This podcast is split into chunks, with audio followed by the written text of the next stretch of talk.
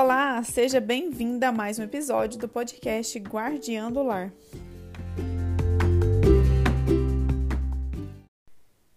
Estamos no começo de janeiro e eu aposto que tem muita gente aí querendo planejar esse novo ano.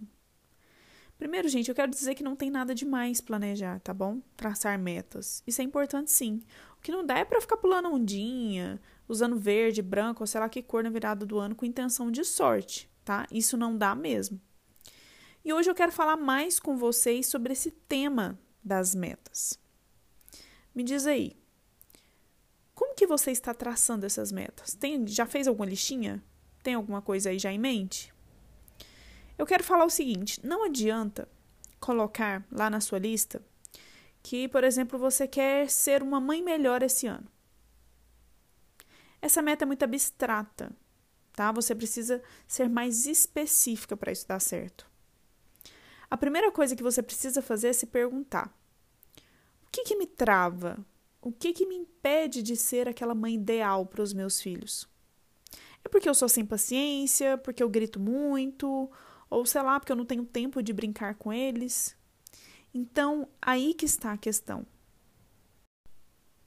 Sua meta geral na área da maternidade, eu digo área da maternidade porque você pode fazer meta de tudo. Pode ser área da saúde, é, na área da maternidade ter uma meta, na área de relacionamento amoroso com seu cônjuge ter uma meta, é, na área financeira, enfim, em qualquer área. Então, a gente está dando um exemplo aqui da área da maternidade, né? Que a meta aqui é ser uma mãe melhor esse ano. Então, se você decidir isso, é, precisa traçar submetas. Por exemplo, ah, eu vou tirar uma vez por semana, e aí você vai ser bem específica, toda sexta. Então, vou tirar toda sexta-feira para jogar um jogo com eles. Ou então, sei lá, todo sábado vamos sair para andar de bicicleta juntos. Ou então, vamos pensar aqui é, no desafio do grito. Você é uma mãe impaciente, quer ser uma mãe melhor esse ano. Então, você acha que grita demais com seus filhos. Vamos fazer um desafio. Anota aí, não vou ficar uma semana sem gritar. Aí depois você vai aumentar essa meta. Não vou ficar duas semanas, vou ficar um mês sem gritar. E você vai ter essa luta, né, o ano todo, porque você precisa ser uma mãe melhor né? Uma mãe mais paciente esse ano.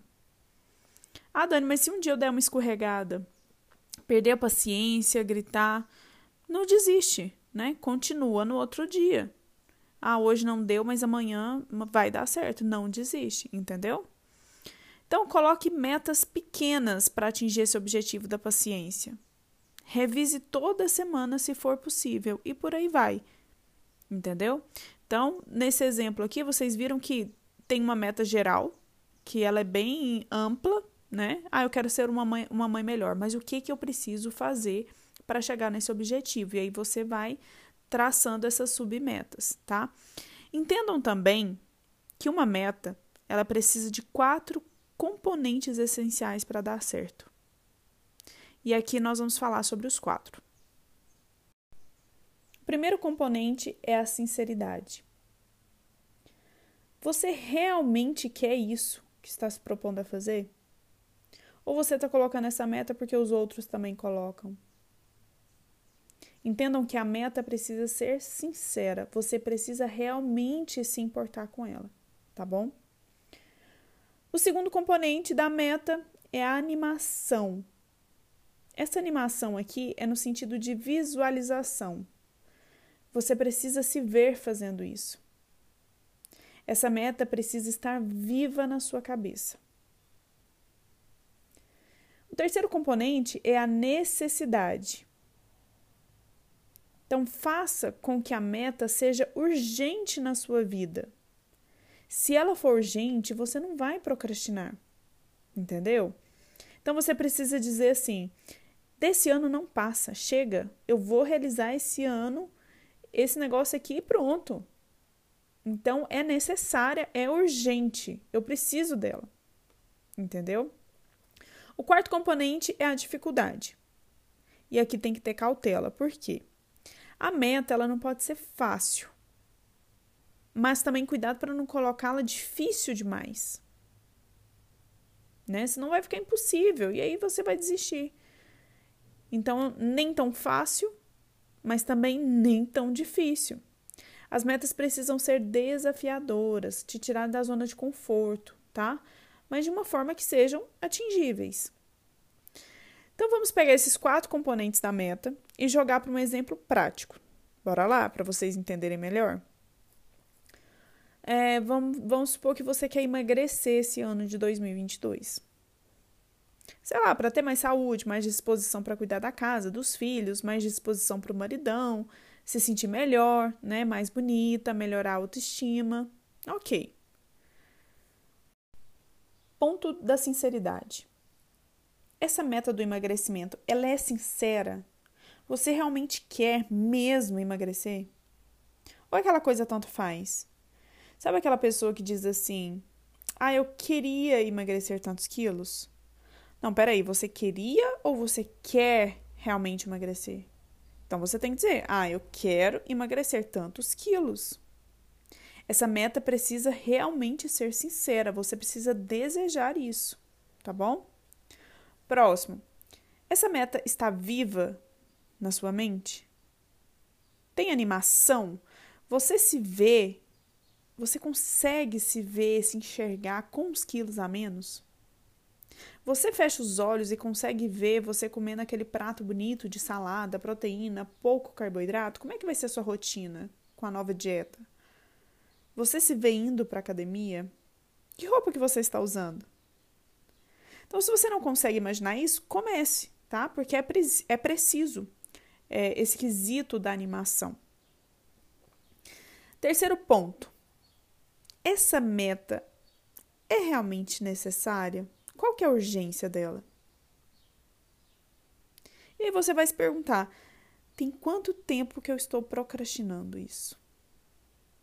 Há quanto tempo eu estou reclamando que eu estou acima do peso? Há quantos anos que eu estou dizendo que eu vou emagrecer e eu nunca faço esse negócio direito? Eu vou lá e desisto no primeiro mês. Então faça essa meta ficar urgente. Dê um basta nisso. Você vai dizer: chega, esse ano eu vou emagrecer. Não, não interessa o que aconteça, tá? Vai ser prioridade, não aguento mais. Então, essa meta vai se tornar urgente para você. E por último, a dificuldade. Você quer perder quantos quilos? 4 quilos? Será que perder 4 quilinhos não é fácil demais? Eu sei que aqui também depende do caso, tá? Mas vamos imaginar que seja uma pessoa aí que está 15 quilos acima do peso. 4 quilos é algo fácil, concorda? Não é uma meta desafiadora. Que tal colocar 10 quilos? Ou os 15 mesmo? Aí sim é desafiador. Mas também não inventa colocar 20 quilos. Tem gente que precisa perder 15, mas aí vai lá e fala: ah, não, vou colocar logo 20, porque aí eu fico com 5 quilos de crédito. Sabe? A louca, né? Excedeu colocou dificuldade demais, sem necessidade. Lembrando que se você dividir a meta, fracionar, vai ficar mais fácil. Então, vamos pôr um objetivo de perder 12 quilos no ano. Ai, talvez 12 quilos é muita coisa e dá um desânimo. Não, mas vamos fracionar para ficar atingível. Se eu perder um quilo por mês, no final do ano eu vou perder os 12 quilos terei 12 quilos a menos. Tá vendo que quando a gente fala em perder um quilo por mês, já é pouquinho? Já fica acessível? Já fica mais fácil? Então a gente anima, tá? Entendam que fracionar essa meta sempre vai ficar mais fácil e vai torná-la prática, tá bom? Então, pessoal, essas regrinhas a gente pode usar para qualquer meta tá? Que a gente for estabelecer. Pode ser na na área da saúde, como eu disse, na área espiritual, intelectual, qualquer uma. Vamos recapitular os quatro componentes mais uma vez. São sinceridade, animação, necessidade e dificuldade. Além de fracionar a meta para poder colocá-la em prática, tá certo? Pessoal, espero que tenham gostado. Compartilhem esse podcast para que mais pessoas possam se beneficiar desse conteúdo, tá bom? Fiquem com Deus e até a próxima.